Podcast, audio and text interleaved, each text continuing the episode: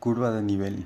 Es la línea normalmente utilizada en la cartografía representada por líneas imaginarias al mismo nivel o altura, pero a diferentes distancias. Estas nos darán el valor de pendientes o profundidades en diferentes puntos con relación a la altura de las mismas. La terminología para esta palabra se basa en la mezcla de glamour y camping. Esta ofrece un poco más de comodidades con respecto al camping tradicional. El objetivo de esta actividad es el disfrute de los entornos naturales por medio de construcciones ecoturísticas las cuales están ligadas al cuidado del medio ambiente. La terminología para esta palabra se basa en la mezcla de glamour y camping. Esta ofrece un poco más de comodidades con respecto al camping tradicional. El objetivo de esta actividad es el disfrute de los entornos naturales por medio de construcciones ecoturísticas las cuales están ligadas al cuidado del medio ambiente.